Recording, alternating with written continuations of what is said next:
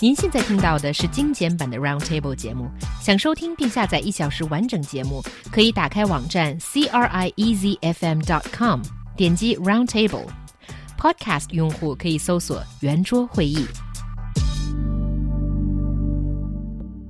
A middle school in Anhui province posted some brief words of congratulation in their campus to Eric Betzig, the American scientist who won the 2014 Nobel Prize in Chemistry, and called him the son-in-law of our school in the letter, just because Betzig's wife Gina was graduated from this middle school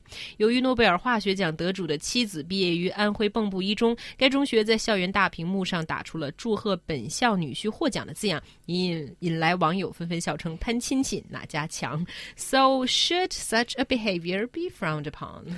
Actually, when I read this piece of news, it just made me laugh.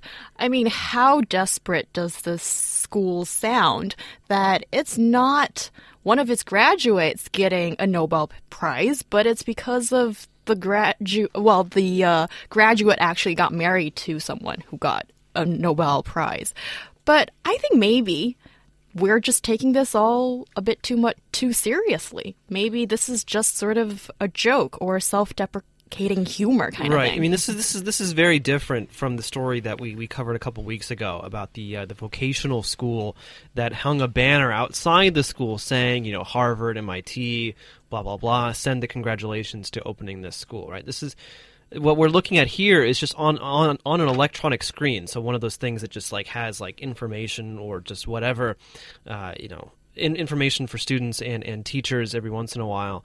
Uh, just has just said that on the screen. We don't even know how long that mm. was, or how or, fast, or how, how fast exactly. Yeah. Um, and so you know, it wasn't like there was a big production put into it, or it was necessarily they made necessarily made it into a big deal. Um, and I, and I, I have to agree with He Yang. I, I completely think that this, that we're taking this way too seriously. I mean, if they if they did make a banner out of it, uh, or maybe even like went as far as having a ceremony, I think that, that, that definitely we can say that they took it too far. In this case, perhaps they were just maybe um, making a joke, maybe encouraging their students. Um, there's there's a there's a number of possibilities here, but I think that we kind of need to take it in in uh, the way it was given, just kind of a, a lighthearted. Uh, drawing attention to the fact that one of that the wife of a Nobel Prize winner went to this middle school. That's all. Yeah, and uh, I think that's a better way of looking at it. But I can understand why some people were pretty hard on this uh, school's reaction because.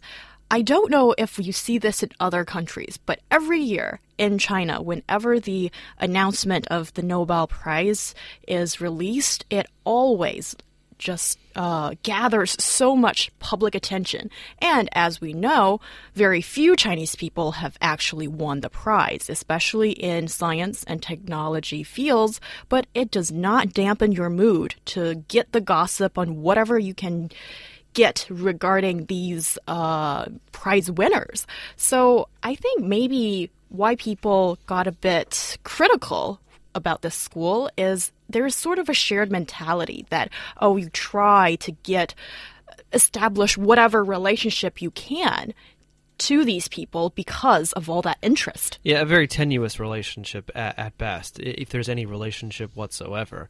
I mean, I think you know, the middle school that I went to, I guess it was kind of important in developing who who I am. Um, I think it's difficult for me to say if that's true or not.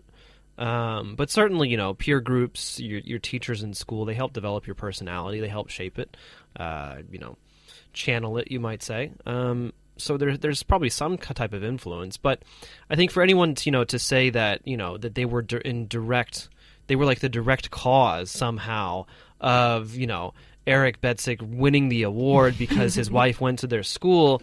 That that that's it's obviously obviously very very ridiculous. Um, but you know, just to just to you know touch upon Chinese people and the Nobel Prize. I mean, I I, I think for me, I am always very um, annoyed, um, frustrated, maybe um, uh, irritated when when there's all of this this uh, discussion in the Chinese media and among Chinese people about the Nobel Prize and why is it that uh, you know only one or two Chinese people have won the Nobel Prize. Look, I mean, for me at least, I don't like. I don't. I hate it when people whine. You know, th- then that that's that's the point that I want to make here. Is like when you're doing that, you're whining. I mm-hmm. think, um, and you're complaining about you know yourself, about the international community, about the state of China, and so on and so on.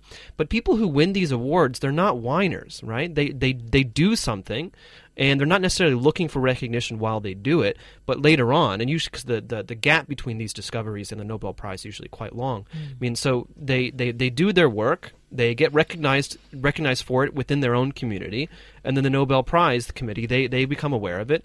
A decade later, they get a prize for doing what they did. Mm. Right. I think whining is one side of it, but the other side of it is people who want to find out what are the uh, ways that maybe we can improve to make our education better, to make so many things that in China better, to maybe in the future make it possible to uh, make more of these, make a Chinese Nobel uh, Prize winner, that kind of thing. I think that kind of mentality is, I don't see what's wrong with that. You know, it's just sort of like the uh, two sides of a coin or whatever. Yeah, but it. I but, but my issue with that type of thinking is is it's just very typical of um, of Chinese and perhaps even even East Asian goal minded behavior where it doesn't really matter um, how you get there as long as you get there. And so the issue with that is like, so so if we say that we want China to develop uh, an, uh, an, educational and academic infrastructure,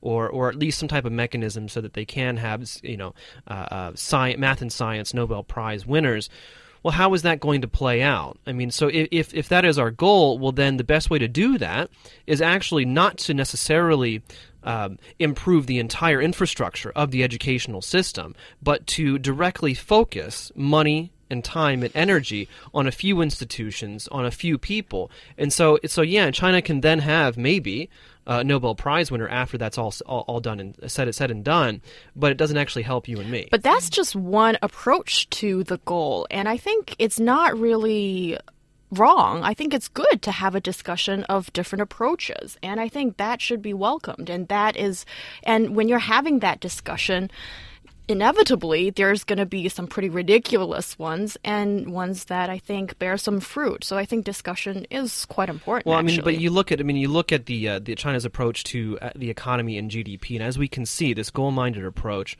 um, has, has been disastrous, you know, for the environment, for um, I would say social ties in many ways, uh, for you know the culture and cultural in general. It's created so much tension, uh, you know, the uh, the gap between the the rich and the poor, and so to say that it would necessarily be good. I mean, I know you're not necessarily saying that. I'm not saying that at all. Right, but to say that, but to say that it might be a good way of going about it, I think, I, it, I think it's been proven to be wrong. I think you know, uh, being goal oriented is one part, but I do wonder to how much of an extent does media also play into this? Because usually, yes, there is the concern about the Nobel Prizes, but I wonder how much discussion would there be if there weren't so many news outlets saying, oh, guess who will be the Nobel winner this year, or guess which university has the most number of Nobel winners, and uh, such kind of tags like that. If the media does not attach so much importance, well, the people are not going to care. But it's, but it's much. also but it's also culture. I mean, people people love people love you know awards. They love uh, pieces of paper that says I've achieved this and that, and it's not necessarily a Chinese thing, but I think that in China, uh, it does get overemphasized.